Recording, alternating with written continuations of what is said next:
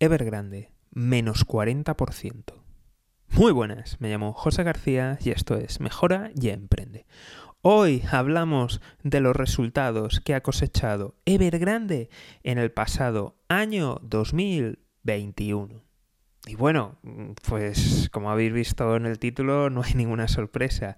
Casi un menos 40% en ventas. Casi un 40% se han desplomado las ventas durante el 2021 de la empresa Evergrande.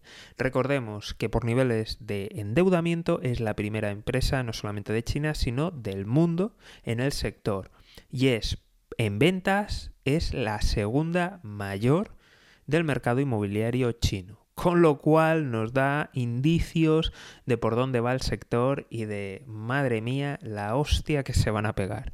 Recordamos también que dependiendo de dónde busques, los datos indican que aproximadamente un tercio de toda la economía china depende de su sector inmobiliario. Ya sabéis que en algunos sitios aparece un 29, un 31, 32, pero vamos, casi un tercio es lo que representa de la economía. Así que Imaginaros una caída de un 40% en ventas y con todas las deudas que están por caer. Y si no, pues bueno, echar un vistazo al capítulo anterior de las deudas que tienen que hacer frente solo en este mes de enero.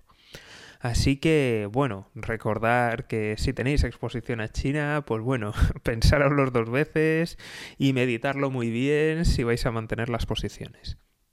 Como siempre, si no quieres perderte nada y estar a la última, enterarte de las últimas noticias económicas, seguimiento, suscripción y lo más importante de todo es que te unas al escuadrón de notificaciones o, dicho de otra forma, que te apuntes a la lista de correo electrónico. Nos vemos aquí en Mejora y Emprende. Un saludo y toda la suerte del mundo.